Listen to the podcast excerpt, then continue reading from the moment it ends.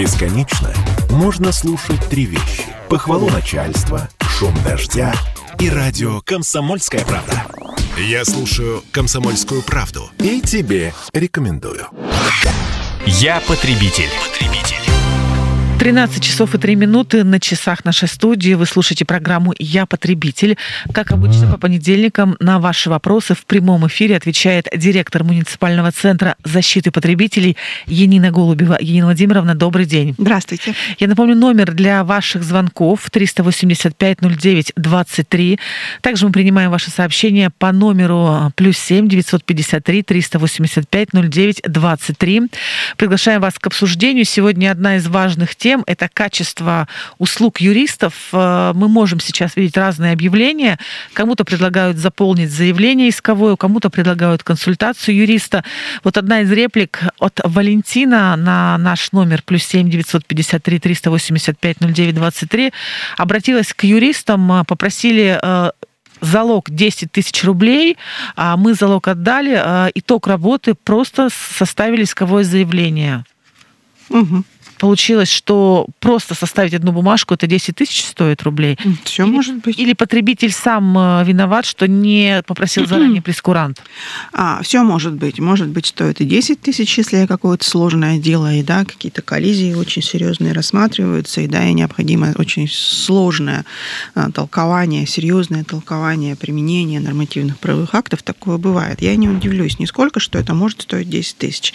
Но эти 10 тысяч, они должны были быть заявлены заранее, человек должен был понимать еще до того, как он да, внес эти деньги и подписал договор, что вот это будет стоить 10 тысяч.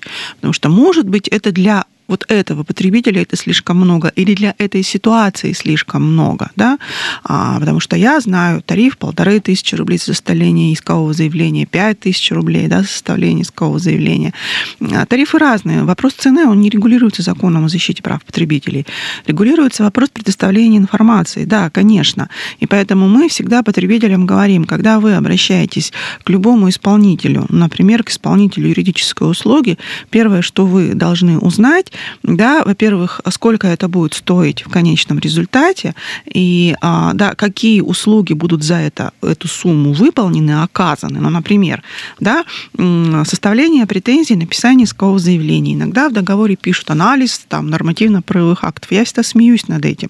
Но нельзя составить исковое заявление, не анализируя нормативно-правовые акты, или даже составить претензию. Это потому, поэтому ну, одно без другого никак. Ну, можно, конечно, это все отнести, надуть щеки и сделать не 10, а 50 тысяч рублей, что очень часто, собственно говоря, и делают участники этого бизнеса, да, а вот, бывает так, что человек приходит только за консультацией. Что такое консультация? Если у вас в договоре пишут анализ нормативно-правовых документов и консультация, это тоже, собственно говоря, надувание щек, как я говорю. А, потому что ну, нельзя дать консультацию, если ты не проанализируешь нормативно-правовые акты и если ты не сделаешь анализ представленных документов. Да?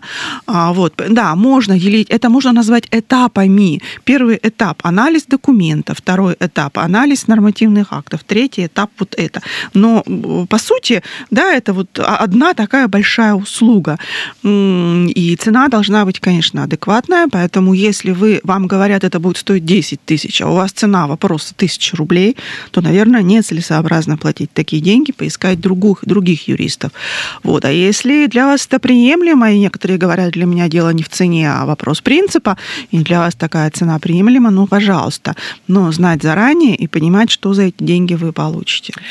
А, еще одна история, которая также связана с качеством услуг, которые предоставляют юристы, это так называемые сертификаты. А, более подробно давайте сейчас а, вы нам расскажете, да, в чем там суть дела. Но, насколько я понимаю, предлагают сертификат на определенную сумму, наказание услуг и дальше что происходит?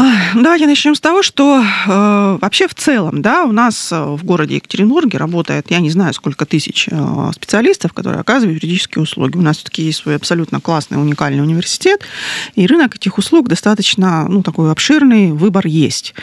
Вот. Но есть у нас 4-5 э, исполнителей, фирм предпринимателей, которые с самого начала пришли, на мой взгляд, на рынок для того, чтобы людей раскручивать на деньги.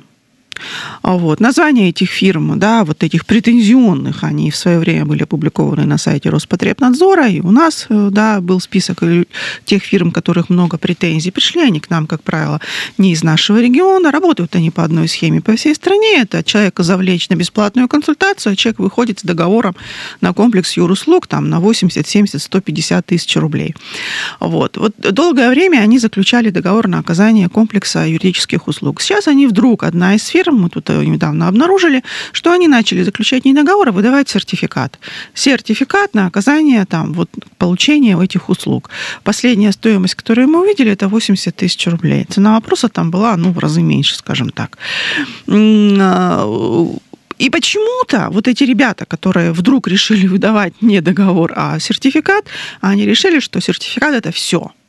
Это вот такой абонемент, и денег мы тебе не вернем никогда. Вот хочешь, не хочешь, а получай этих услуг у нас на 80 тысяч, согласно там какому-то, может быть, прескуранту, который, может быть, человеку дали, а скорее всего даже и не дали. Он даже не знает, за что он платит эти 80 тысяч рублей. В общем, теперь всю жизнь получаю у меня юруслуги. Но, предположим, одна консультация юриста стоит в среднем 1000 рублей. Хорошо, 2000 рублей. Да, такая, ну, Несложная такая рядовая история. Это что мне, 80 раз консультации нужно получить? Угу. Ну, вот так, предположим, да, ну так это ж, ну это надо каждый день вляпываться в какую-то историю, наверное, да, и, и бежать к юристам. А вот мы всегда потребителям говорим, напоминаем, в том числе и вот этим ребятам, которые действуют по такой схеме, а, а у потребителя есть право отказаться от договора на исполнение, а, на оказание услуг. Всегда, безусловно.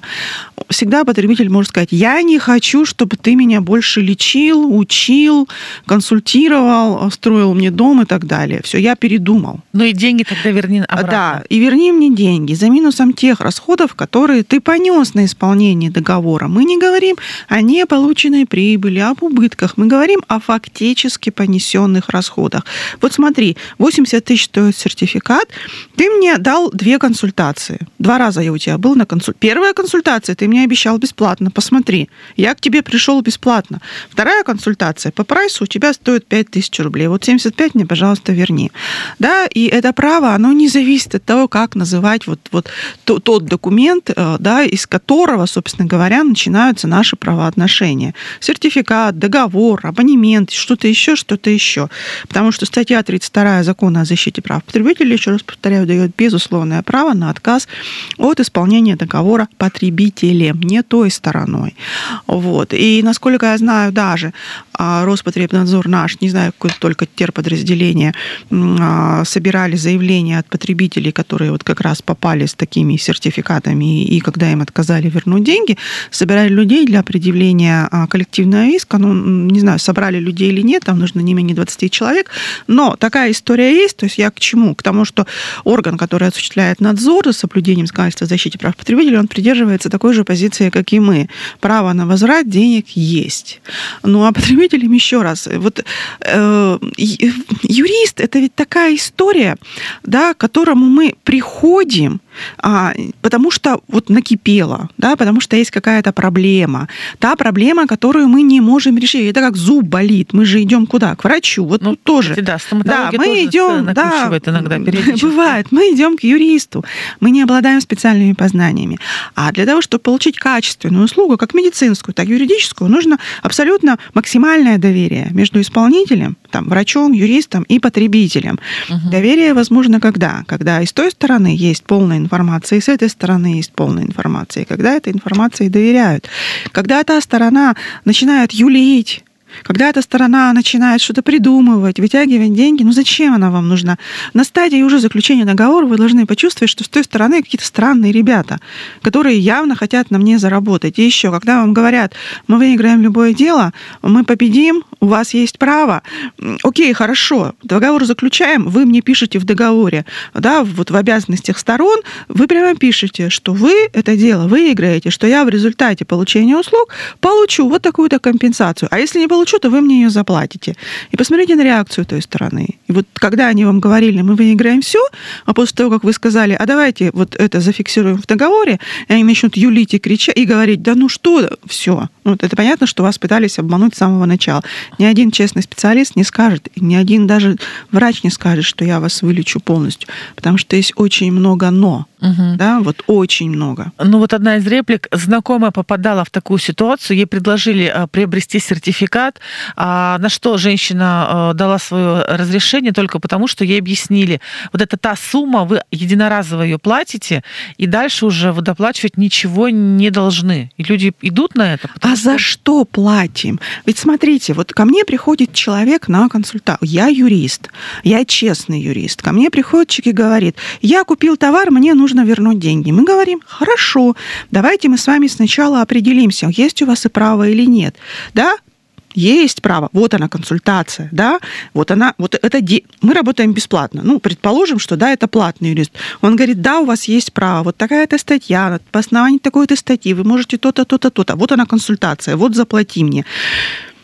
Но претензию мы с вами должны предъявить, да, Претензия может быть урегулирована в досудебном порядке, может быть не урегулирована в досудебном порядке. То есть у нас может быть консультация, которая вырастет в претензию, претензия вырастет в суд, а суд вырастет еще в экспертизу, в привлечение специалистов и так далее. Как мы определим цену сейчас? Это может стоить тысячу, а может 20 тысяч. Угу. И поэтому вот это вот все, это как-то очень странно да? Угу. Ну, ну согласитесь, ведь ну, нам нужен резу... Э, услуга, она в процесс услуги важен процесс услуги, да? Вот когда мы говорим о работе, там результат. Построим мне дом, и мне все равно, как его строят, мне главное, чтобы он был построен красивый, качественный, безопасный.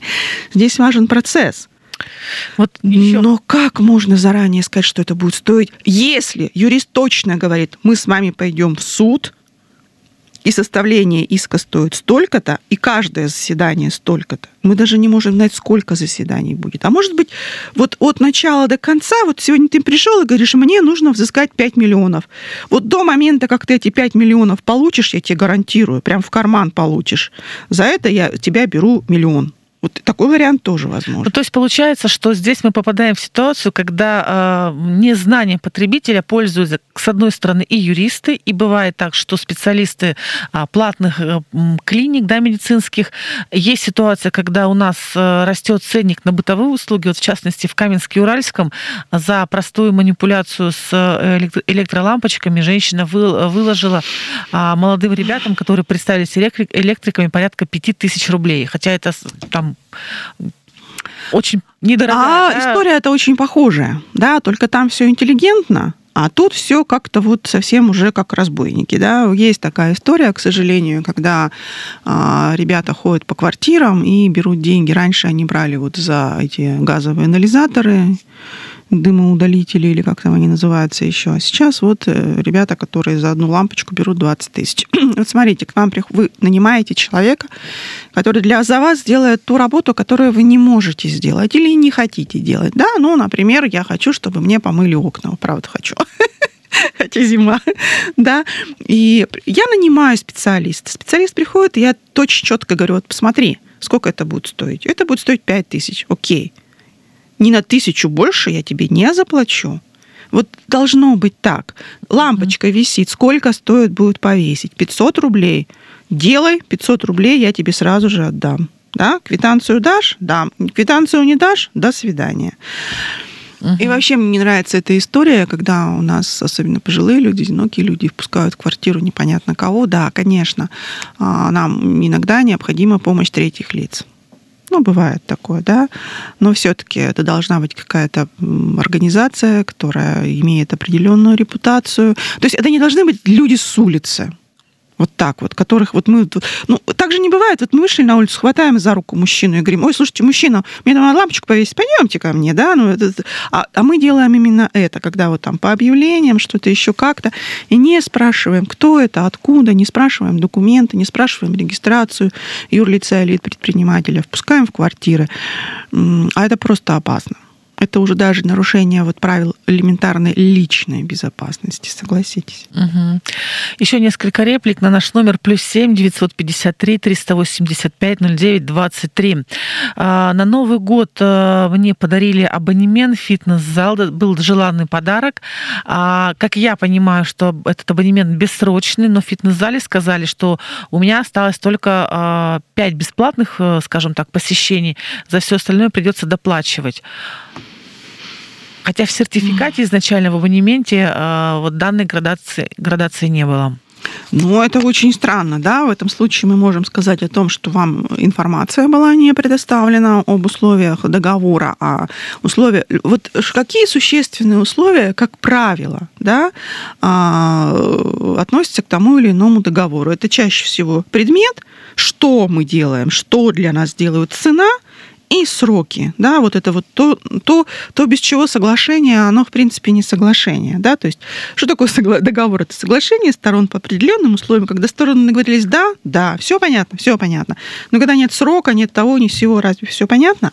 Uh-huh. Поэтому, если информация была неполная, то отказаться всегда можно, деньги вернуть всегда можно, а, вот, а если эта информация ненадлежащая, неполная, непонятная привела к тому, что вы заключили договор а, Э, с такими параметрами, да, там, получили услугу с такими свойствами, которая вам, собственно говоря, была не нужна, нужно было что-то другое, то мы говорим о том, что вправе потребителю взыскать и убытки, которые причинены, причинены ненадлежащей информацией. Но надо разбираться. Но где-то был подарок, то есть теперь тот, кто получил подарок, должен А в любом, ну да, получается, получается так. Да. Ну, получается так, Даже да. если чека на сертификат. Mm-hmm а, ну, в сертификате же, как правило, указывается цена. Хотя, угу. конечно, подтверждать стоимость сертификата нужно. Но это может быть выписка, например, из банка, если заплатили безналичным способом.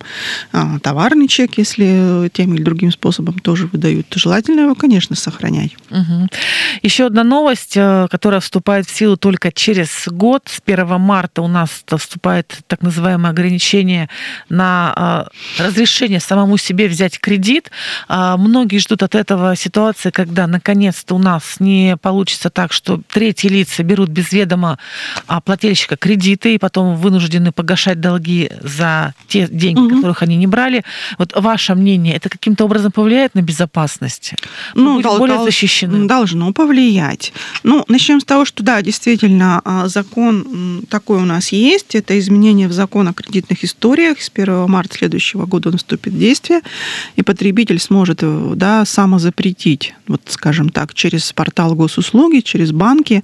А, я так понимаю, наверное, и через бюро кредитных историй, раз да, этот закон не, не читала еще очень глубоко текст. И, в общем, тогда автоматически на вас будет стоять такое клеймо, да, кредиты не беру. И третье лицо, которое обратится за кредитом в банк, э, ему откажут в любом случае, да, ну, как сказать, он обратится от вашего лица, например, да, через интернет-банкинг, и банк, видя самозапрет, он не будет будет оформлять кредит, это будет такой меткой, что это действуют мошенники. Этот самокредит, самозапрет можно будет отозвать в любой момент. Да, это хорошо, это здорово. На сегодня у нас а, э, действует собственно говоря, а, ну да, вот этот закон, он а, принят э, в последнем чтении, э, сейчас он должен быть подписан президентом, то есть он еще не вступил в силу, угу. его еще нет, да, юридически, до юры. Слово за президентом. Скажем, да, слово за президентом. Ну, я так понимаю, скорее всего, конечно же, его подпишут, и вступит он в силу через год. Но это не означает, что вот сейчас вообще все ничего нет. У нас есть указание Центрального банка. А в 2022 году это указание было принято в феврале, да, ну, то есть год назад, два года назад, да, которое как раз рекомендует, скажем так, банкам вот этот самозапрет принимать от своих клиентов. То есть это можно и сейчас тоже а, его оформить. Да? То есть клиент может запретить все банковские операции, которые э, совершаются с использованием удаленного доступа, доступа онлайн, вести запрет на какие-то конкретные услуги, например, том числе на получение кредита. Вот. Ну, порядок оформления, правда, этого запрета, он а, определяется конкретным банком. А, насколько я знаю, люди пользуются этим. Вот если, например, у вас э, есть какие-то очень серьезные отношения с каким-то банком, там зарплатный проект в этом банке, счета в этом банке накопительные, да, кредит, э, то в этот банк можно обратиться и сказать, давайте, я, я, я боюсь, я постоянный пользователь онлайн-банкинга, банкинга, я знаю, что очень много мошеннических действий совершается со счетами, поэтому давайте оформим самозапрет сейчас, да, и банки это делают. А я слышала жалобы, что делают это не всегда охотно и не всегда быстро и, и не всегда, скажем так, доброжелательно, но делают. Делают, угу. потому что указания Центробанка есть. Ну, что дальше? Дальше мы говорим о том, что все-таки, наверное, будет удобнее оформлять через портал госуслуг, когда ну, все же банки не обойти. Мы же понимаем. Когда будет один запрет, который будет доступ вот у всех банков, это, наверное, будет удобно, это будет угу. гарантия того, что, по крайней мере, определенная операция без вашего ведома совершаться не будут. Вот интересная реплика. Ну, а возможно, это распространенное мнение от Виталия э, везде, ну, часто, где просят оставлять персональные данные, может быть, каким-то образом с этой стороны подойти, потому что знакомый столкнулся с тем, что некие третьи лица э, оформили на него кредит, и вот теперь разбирается вообще, как это могло произойти. То есть мы оставляем иногда Я понимаю. Вот эта вот история с обработкой персональных данных, она, к сожалению, такая сложная, она такая плохо разрешимая, потому что, ну, например, вот я просто в качестве примера, вот сейчас мы с вами все 100% граждан, вернее так, собственников, да, и нанимателей должны заключить договор на обслуживание внутриквартирного газового оборудования с конкретной организацией. Это зависит от того, где мы живем с вами, да, и вот эта вот организация, она при оформлении договора должна взять у вас копию паспорта и копию документа, а, который подтверждает право собственности на жилое помещение. То есть мы отдаем копии. Как они будут хранить эти документы? Для меня большой вопрос. Вот для меня, например, это абсолютно неприемлемо отдать кому-то свою копию. Но я не могу отказаться, потому что есть такое требование. Зачем это, кстати? Я вообще, это, это какая-то чрезмерная обработка персональных данных. И зачем правительство Российской Федерации? Зная цифру, да, вот я специально посмотрела, в 2022 году были украдены более чем 2 миллиарда рублей денег физических лиц. Это все совершается с помощью определенных персональных данных. И зачем нужно было издавать такой нормативно-правовой акт, который обязывает нас выдавать копии? Для меня есть какое-то дичайшее непонимание. Угу. А даже кредитные организации, банки при выдаче мне кредита, они могут взять копию, либо переписать мои данные из паспорта. я могу сказать, не-не-не, копию эти не дам, переписывай. Вот есть такая альтернатива. А тут альтернативы нет. Поэтому сам законодатель иногда создает механизм, который предполагает возможность утечки моих персональных данных. Сколько человек работают в этой организации, которая будет обслуживать мою газовую плиту? Я сейчас никого не хочу обидеть. Но каждый ли работодатель, каждый ли руководитель готов голову положить за то, что его работники не возьмут эту копию паспорта себе в карман угу. и не уйдут. Да, ну, гарантий нет. Вот у меня шесть человек на работе, да, вот работников, я гарантирую, там не шесть человек.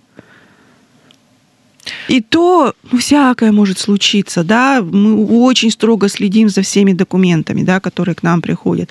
Там сколько миллионов людей живет в городе, сколько собственников, и как все это хранится. Поэтому вот то, что сейчас вам написал, нам с вами написал слушатель, это абсолютно правильное опасение. Мы слишком часто и слишком много отдаем свои документы. А вот тогда э, есть предложение на, на следующий эфир поговорить как раз вот про эту тему, про то, что нам нужно будет заключать договора с э, газораспределителями mm-hmm. компаниями ну, с точки зрения именно защиты прав потребителей. Ну и в завершение давайте еще Татьяне ответим, почему никто не поднимает тему уборки во дворах. Управляющие компании ничего не делают. В наш двор не заехать, не выйти, но это тема снега. Да почему не поднимают? История Поднимают для... и говорят, и ругаются, и претензии предъявляются. Но, понимаете, этот вопрос нужно решать не, не в общем. Ну, потому что каждая управляющая компания отвечает за какой-то конкретный дом. А конкретные собственники, собственно говоря, имеют право заявить требования вот этой самой управляющей компании. Поэтому в рамках мы этим занимаемся, мы помогаем потребителям оформлять претензии, чтобы дом, э, чтобы управляющая организация, это может быть ТСЖ, управляющая компания, все-таки навела порядок. Нормативы есть, правила содержания общего имущества есть, сроки уборки есть, есть все. Угу. Более того, есть надзорный орган, который осуществляет надзор, да, департамент жилищно-строительного надзора. Да. да. Спасибо да. вам большое. Угу. На ваши вопросы в прямом эфире отвечала директор муниципального центра защиты потребителей Енина Голубева. До свидания.